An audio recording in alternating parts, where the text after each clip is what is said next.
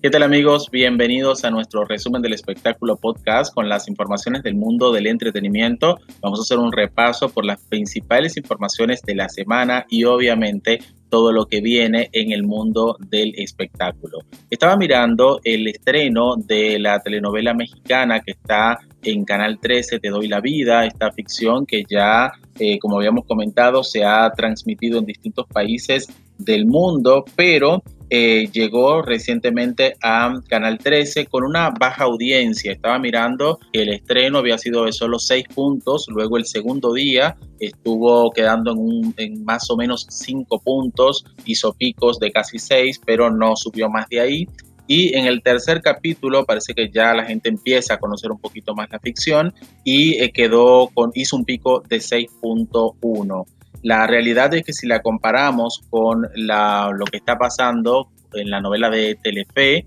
eh, Fuerza de Mujer, que ya viene con, un público bastante fiel, em, estuvo, por ejemplo, en 13 puntos, ha hecho, después se queda en 10, hace picos de 11, o sea, la novela turca principalmente tiene ya más tiempo y obviamente ya la gente se empezó a adaptar a esa ficción y la estaba esperando. Pero después el tema es también que son dos historias totalmente distintas. Hay públicos que por ahí le gustan las novelas turcas y públicos que le gustan las novelas mexicanas y eh, el horario también al ponerlas a competir hace que la gente tenga que elegir una o la otra. También un punto de ventaja que tiene la novela turca es que empieza más temprano, alrededor de las 22.15 arranca y la novela de Canal 13 siempre empieza pasada las 22.30 horas y como decía al principio en algunos de los videos que subimos acá a nuestro canal de YouTube, era también un desafío de Canal 13 el poner una novela mexicana con todo lo que esto implica en horario de la noche.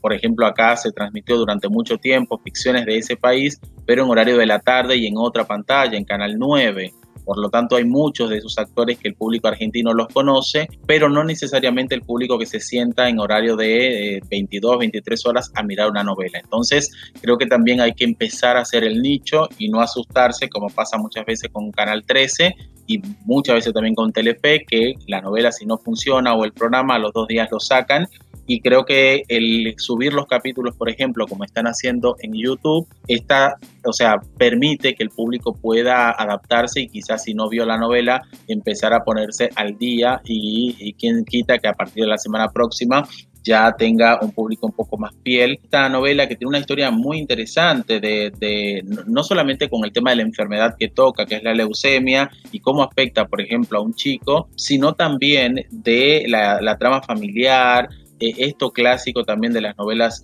mexicanas, de los ricos y los pobres, que nunca pasa de moda, y también en los elencos numerosos que con todo este tema del COVID, durante mucho tiempo por ahí no lo vamos a ver en todas las novelas eh, o en las series, eh, incluso en el mismo cine, y ni hablar del teatro también con todo lo que está pasando. Entonces, creo que se, le se debería dar la oportunidad también al público de ver historias distintas con obviamente, como decíamos, algunos eh, guiños de los clásicos, pero lo bueno de esta historia que ya se hizo en Chile y que funcionó bastante bien es lo familiar que puede resultar también la, novela, donde te habla de los valores, e, esta historia ¿no? de que la sangre siempre llama, por ejemplo, con el niño que fue dado en adopción, el padre no sabía que, que había sido, que tenía un hijo, la madre se, después que lo da en adopción se va a Estados Unidos, los crían estos padres adoptivos y obviamente después todo el problema de la enfermedad, encontrar al padre que resulta ser eh, el donante, pero también que empieza este vínculo tanto del niño como de él hacia eh, la madre y bueno, todo lo que esto tiene que ver, ¿no? Así que muchas, muy buena historia, buenos actores, son eh, actores sumamente reconocidos de México, el caso, por ejemplo, de César Évora, que está haciendo un papel secundario, pero es uno, fue uno de los galanes de, México, fue uno de los grandes villanos también que tuvo, tuvo las ficciones de Televisa, que es el hace de padre de Gina, que es el orgulloso eh, dueño del taller Nelson Turbina, donde trabaja justamente el protagonista, y ahí vemos el vínculo que tiene la hija de él con el protagonista. Eh, hablábamos también de Omar Fierro, que da vida a Horacio Villaseñor, que es un, hombre que vamos a ir descubriendo a lo largo de la historia, ¿no? Cómo se maneja eh, a un padre abnegado de, de, de Elena, de Irene y de Gabriela, pero también con algunos secretos que se van a ir descubriendo a lo largo de la historia. Y bueno, grandes, grandes actores. En el caso de Erika Buenfil también, una actriz reconocidísima de las telenovelas mexicanas, fue protagonista, entre otras, de la novela Marisol. Estuvo también después haciendo papeles muy importantes en distintas ficciones de México. Y bueno, ahora llega este personaje de una mujer bastante fría, bastante calculadora también y controladora de, la, de las hijas y de la familia. Y el niño que interpreta a Nicolás, que se llama Leonardo Herrera, también un papel extraordinario, cómo se,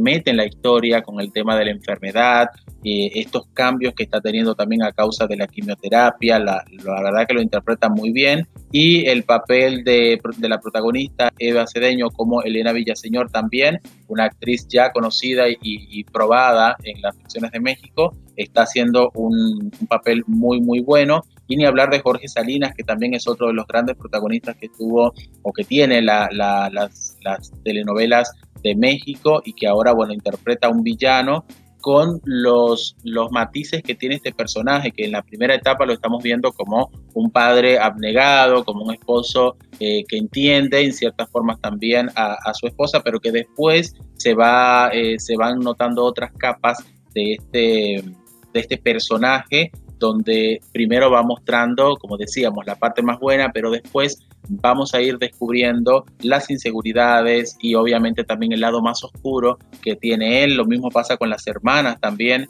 de, la protagonista. Y bueno, hay mucho, mucho para contar en esta historia que tiene y después va a ir sumando también a grandes actores eh, muy reconocidos también de México y como por ejemplo el caso de Arturo Carmona, que todavía no salió en la historia, Miguel Ángel Viagio, que va a interpretar a Modesto Flores, entre otros. Así que habría que darle más chance ¿no? a, la, a esta ficción que se está transmitiendo en Canal 13 acá en Argentina, para los que nos escuchan en otros lados del mundo. Te doy la vida es una ficción, como decía, que a nivel internacional tuvo muy buena repercusión. La primera versión también que se hizo en Chile le fue muy bien, pero en Argentina no hay que negar que lamentablemente el tema del rating es el que prima y si no funciona durante los primeros 15 días, por ahí un mes, hasta que se acomode Canal 13, es muy probable o que la muevan de horario o que directamente la saquen. Entonces, ojalá, bueno, estamos en tiempos también de vacas flacas, donde no hay muchas ficciones, donde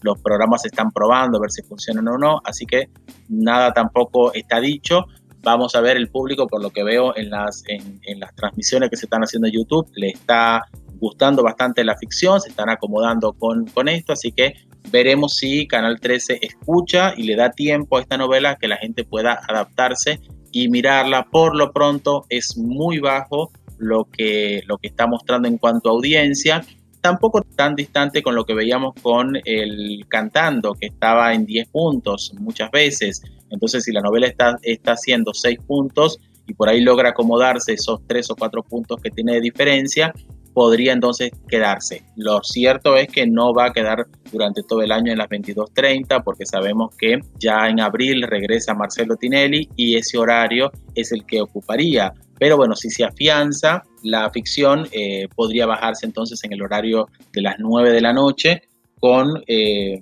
pero también, bueno, es otro problema porque Tinelli siempre quiere y exige en su contrato que quien lo anteceda sea justamente algo que tenga mayor cantidad de rating que él para que le deje un buen piso. Y una novela que le deje 6 o 7 puntos, es evidente que Marcelo Tinelli no va a estar de acuerdo. Pero bueno, eso son negociaciones que van a tener que hacer en Canal 13 antes del regreso de Marcelo Tinelli. Bueno, y como habíamos adelantado también acá en nuestro canal de YouTube y en el resumen del espectáculo, Em, van a haber distintos cambios en Canal 13 a lo largo de este año. Algunos ya lo estamos viendo, otros se están anunciando y otros se mantienen bastante secretos, pero esto es un, un, grito que evidentemente en cualquier momento se va a escuchar. Estamos hablando, por ejemplo, de los cambios de Mariana Fabiani, que ya es muy evidente que el programa no está funcionando, Mamushka, a pesar de todos los cambios que le están haciendo. Y lo que está planteando Canal 13 es hacerle un nuevo programa. Esto ya es básicamente un hecho, están grabando y mirando formatos, probando ideas. Ella tiene la ventaja de que trabaja con su marido en la misma productora, entonces pueden buscar algún magazine y están haciendo pruebas para que para presentarle a Canal 13 obviamente algo que sea superador. La idea es sacar a nosotros a la mañana, el programa que hace el Pollo Álvarez, que está Nicole Neumann, entre otros, que si bien ha rendido, pero eh, es tímido eh, en el crecimiento que ha tenido a lo largo de los años, o sea, como que se ha estancado y Canal 13 pretende tener un número más fuerte en horario de la mañana. No pasa lo mismo con el programa de Ángel de Brito, que siempre sorprende a pesar de los años que ya tiene y de los cambios que ha tenido en cuanto a las panelistas, normalmente eh, o te hace cinco puntos o te hace seis y eh, esto, esto tiene bastante contento a Canal 13, pero terminan perdiendo también muchas veces con flor de equipo. Por lo tanto, si refuerzan la mañana y hacen un, un cambio, entre un programa con eh, Mariana Fabiani, eh, algo distinto para el Pollo Álvarez, que la idea es que sigan el canal y eh, reforzar entonces con Los Ángeles de la Mañana, podrían tener un programa, una, mañana un poco más fuerte para competir con lo que se viene en Telefe y lo que está actualmente que Masterchef de, por medio le está dando buenos resultados a Florencia Peña y su equipo. Pero como decíamos anteriormente, Tinelli va a volver entre el mes de abril y el mes de mayo. La idea es que vuelva lo antes posible porque ya tiene gran parte de, lo que es el programa preparado. Recuerden que tenía casi todo listo para salir el año pasado. Hay algunas figuras que obviamente ya él no va a contar. Ejemplo, el caso de Marcelo Polino, que tiene contrato en Telefe y va a seguir ahí. No, no quiso volverse a esta nueva edición de Marcelo Tinelli. Vuelve Pampita, que va a estar en el jurado también, eh, es la idea de, Marcelo Tinelli, ella no está eh, del todo definida, pero eh, tiene obviamente un gran agradecimiento con la producción de Marcelo Tinelli y tiene la libertad también en el canal en el cual está de poder hacer esta dupla, ¿no? de estar en su, en su programa y también estar con Marcelo Tinelli, así que bueno, ya Pampita regresó al país y está en, estaría en reuniones en realidad próximamente con eh, la FLIA, esta productora de Tinelli, para eh, ver cómo, cómo se suma al jurado del Bailando 2021. Se va a hacer desde los estudios de Polka, donde se grabaron bueno, las distintas novelas a lo largo de estos 20 y pico de años que tiene Adrián Suar. Como sabemos, está, esos estudios han permanecido casi cerrados por el tema de la pandemia, bueno, ahora varios de los programas de la FLIA van a salir desde ahí, por ejemplo, Corte y Confección, el mismo eh, Bailando 2021, entre otros. Así que le están dando como uso a esta locación grande que tiene ahí Adrián Suar. Y con el tema del COVID le viene bien porque necesitan muchos espacios. Así que eh, está bueno porque dentro de todo también se empieza a mover. En el mismo orden, em, Adrián Suárez está preparando una novela para mediados de este año o sea, empezar a grabar, ya tienen eh, los libretos, están buscando los actores que van a ser parte de esta ficción. No es Argentina Tierra de Amor y Venganza segunda temporada, como todos eh, habíamos pensado y como de hecho lo había anunciado también el propio Suar,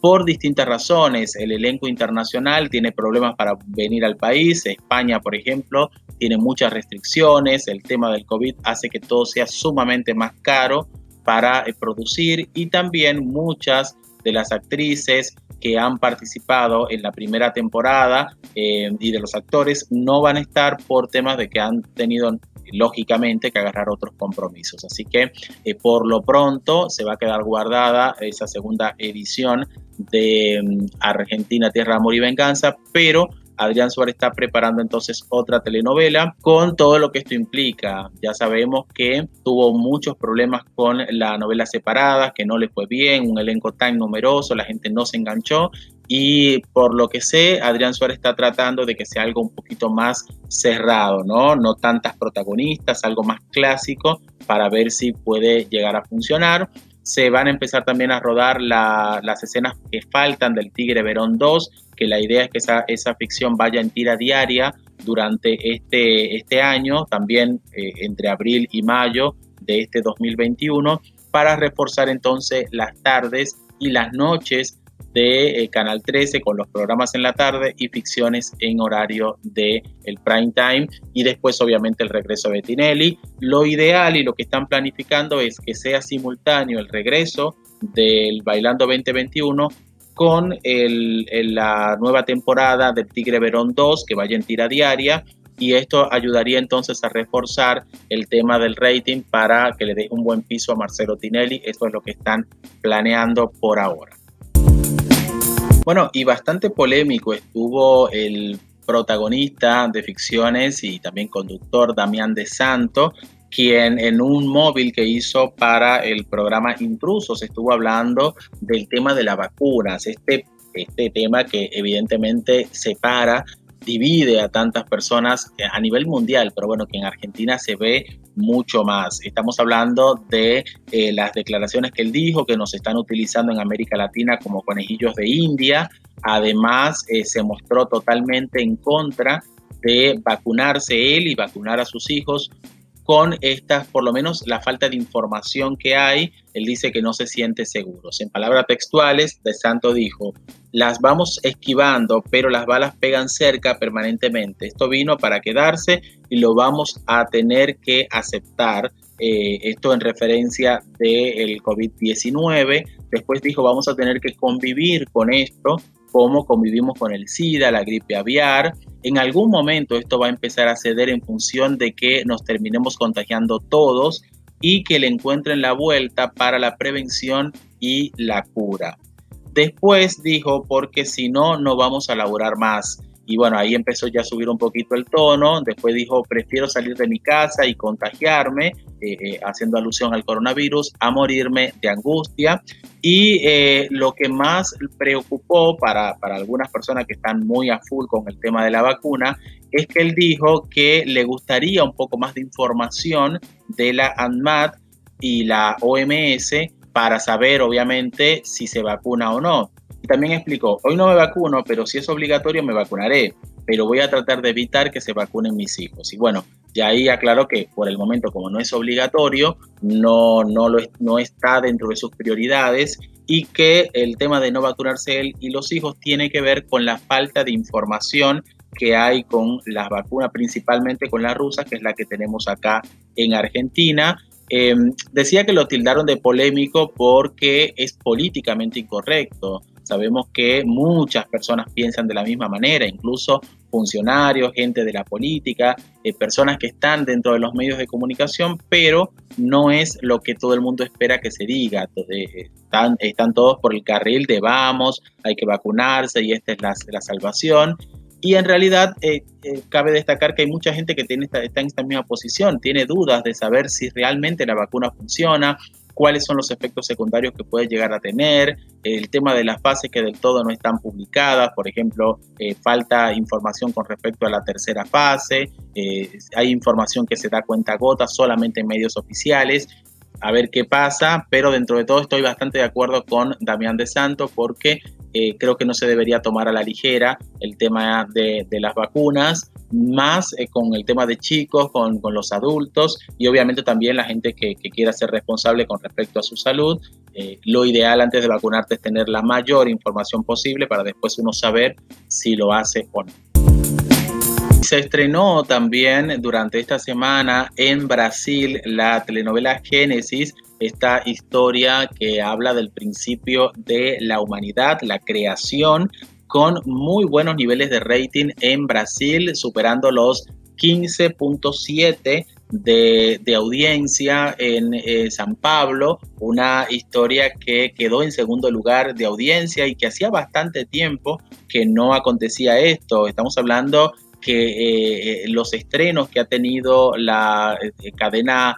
brasileña TV Record desde el año 2016, cuando fue el estreno de La Tierra Prometida, no había tenido niveles de audiencia tan altos. Esta superproducción de esta televisora de Record TV, que ha grabado distintas historias, como sabemos, José de Egipto, Moisés y los Diez Mandamientos, y la serie Jesús, que también tuvieron mucho éxito a nivel internacional pero se consagró después de varios años como una de los estrenos más vistos en la televisión de su país. Hay mucha gente que me está preguntando con los videos que hemos lanzado el tema de cuándo veremos esta novela traducida en español en nuestros países de América Latina y eh, cabe destacar que por ahí algunos no lo saben, pero hasta que no esté terminada eh, del todo, o por lo menos en un 80-90%, es poco probable que Brasil venda esta ficción a nivel internacional. Sí hay acuerdos que ya están hechos de antemano con muchas cadenas televisivas, en el caso, por ejemplo, de Argentina, el primero que ve el catálogo de Record TV es Telefe. En Estados Unidos también hay varias cadenas internacionales que están detrás de, de estas ficciones de Record TV, pero por contrato las novelas no se venden hasta que no están terminadas, a menos que haya demasiada confianza, porque sabemos que esto, más allá de que al público le guste o no, es un negocio y si por alguna razón compran la novela y después, ahora más, con tema de la pandemia, no se termina a grabar, después va a ser sumamente complicado para cualquier canal continuar, ¿no? Dejar una novela a media a medio estar y esto causaría inconvenientes con la venta publicitaria, con la audiencia, con el rating, etcétera. Entonces, por eso el producto se vende cerrado, ya terminado, traducido, que eso también es otro paso que va a tener que hacer eh, Record TV, que todavía no está. Por eso vemos que la, novela que se está transmitiendo está solamente en portugués. Y eh, otro de los temas también es eh, el tema del precio, ¿no? De, obviamente no, no vas a vender una novela en este caso de 150 capítulos, con, con 50 que por ahí se han grabado como mucho o menos, creo que eh, alrededor del, 30, 30 capítulos habrán grabado esta ficción y ahora están justamente en eso. Recuerden que se paralizaron durante varios meses por el tema del COVID-19 y que es una historia que tiene muchos efectos especiales, que tiene más de 300 actores, o sea, es una, una historia que va bastante lenta a pesar de la cantidad de horas que están grabando, hasta 12 y 13 horas de jornadas por día están teniendo los actores. Por lo tanto, es muy probable que esta ficción esté más a, final de año, por ahí, o quién sabe si en el 2021 en la televisión extranjera, a menos que acepten el tema este de poder comprarla sin estar del todo terminados los capítulos. Como decíamos, son 150 capítulos. En los primeros episodios estuvimos viendo todo lo que es la creación, cómo fue esta unión entre Adán y Eva, cómo fue la formación del mundo, la caída también de Satanás y cómo después viene la vida, ¿no? Los, hijos que empiezan a tener Adán y Eva, el tema de Caín y Abel, que va a ser una, una, trama central también, que vamos a estar viendo más de lleno en el tercer capítulo. Y lo, bueno, no quiero spoilearle todo, pero la realidad es que por lo menos a mí me gustó la, la historia, lo, lo, que vi. Los efectos especiales están muy buenos, se ve una diferencia entre Moisés, por ejemplo, que fue grabada años anteriores, con esta historia que está, está utilizando estos recursos. Y creo que el tema de haber estado en pandemia eh, ayudó un poquito con el tema del proceso de edición, de la postproducción, producción de, esta novela porque no está todo tan rápido, o sea, como que se están tomando el tiempo para hacer buenos efectos y justamente darle ese plus que eh, por ahí cuando están en tiempos normales no hay, no hay justamente espacio para poder hacerlo. Así que la novela está muy bien, eh, algunos, eh, algunos de estos capítulos están en YouTube, obviamente con una calidad pésima, no es lo que yo recomiendo. Hay una página que también se llama series, seriesbíblicas.net, que también la tiene. A mí me gusta más el hecho de eh, recomendar ya cuando está dentro de una pantalla de, de televisión, porque va en contra, obviamente, estoy en contra del tema de la piratería, pero hay gente ansiosa y la están buscando por todos lados, así que si entienden un poquito el portugués y si se bancan las malas imágenes, eh, y algunos retrocesos que tienen también van a poder ver algo en eh, internet, pero como digo, por ahí sería mejor esperar un poco y ver la ficción en buena calidad, traducida en una pantalla de aire o en alguna plataforma. Eso también se está hablando la, la gente de Record TV para poder colgar esta ficción, pero, pero los ansiosos algo pueden encontrar en internet. Y en otro orden, Masterchef Celebrity Argentina sigue dando de qué hablar ahora con esta segunda temporada, con nuevos nombres que se siguen sumando y algunos que por ahí se bajan con respecto a lo que se había anunciado en su momento. Me sorprende el, caso de Carola Reina, la esposa de Boy Olmi, que estuvo él en la primera temporada y que ella estuvo mencionada desde el principio fue una de las de, las actrices que se convocó en la primera temporada, que luego no, no aceptó, pero que estaba muy firme para esta segunda edición y eh, recientemente salió ella en unas declaraciones indicando que no es verdad que va a estar en, la, en, en, Masterchef Celebrity 2, pero que reconoció que sí estuvo en la lista, que no, no sabe cocinar, entre otras cosas. Y bueno, desligándose un poco de las noticias que siguen circulando con mucha fuerza de que ella va a ser parte. No sé hasta dónde creerle, porque eh, si bien ella siempre ha estado en el tema de la lista,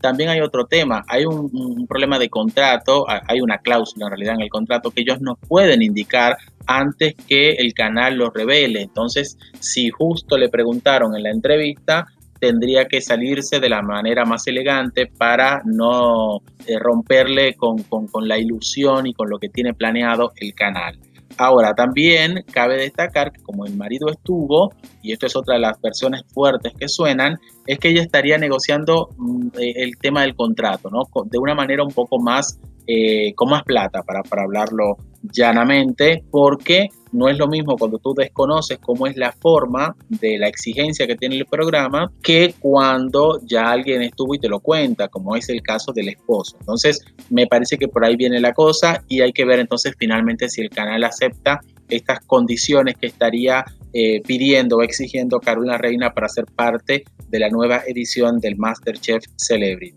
Georgina Barbarosa también es otra que ya eh, firmó, falta que lo confirmen. Sol Pérez también firmó ahí eh, tienen que confirmarlo, como les decía, hay una estrategia de parte del canal de ir confirmando de a uno a los participantes para mantener la expectativa. Claudia Fontán también está dentro de los confirmados, no ha firmado todavía, así que están en espera de ella. Otro que está negociando el contrato es Osvaldo Laporte, está ahí muy cerca, creo que se le, se le escapó el otro día a Soledad Silveira, porque es muy amiga de él, eh, y bueno, ahí tuvieron que ver de qué forma zafaban con esa, con esa noticia que estaba bastante guardada. Y otro es Brian Sarmiento, que también está a punto de firmar, pero que todavía no ha puesto la firma. O sea, como les decía en uno de los videos, hay muchos nombres que están sonando, que están convocados, porque en realidad no son 16, están buscando el doble de participantes, tomando en cuenta que eh, el tema este del COVID. Miren, por ejemplo, el caso de Carmen Barbieri.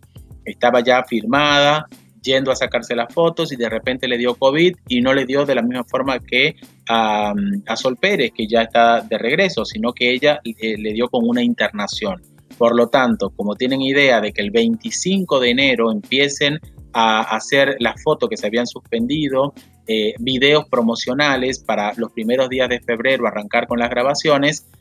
es muy probable que no cuenten con algunos participantes por el tema del COVID. Por eso vamos a ver nombres, mayor cantidad de nombres de los 16 que finalmente son los que vamos a ver en pantalla en un principio, pero después se van a ir rotando estos nombres. Así que bueno, más expectativas, más nombres que se suman al MasterChef Celebrity Argentina. Hasta acá nuestro resumen del espectáculo podcast. Gracias por acompañarnos. Si no se ha suscrito, aproveche este momento y hágalo. Puede ampliar también estas informaciones en nuestro portal soloespectáculos.net y seguirnos en las redes sociales arroba Carlos García. También este podcast lo pueden escuchar en Spotify para que lo descarguen y lo escuchen en cualquier momento sin conexión.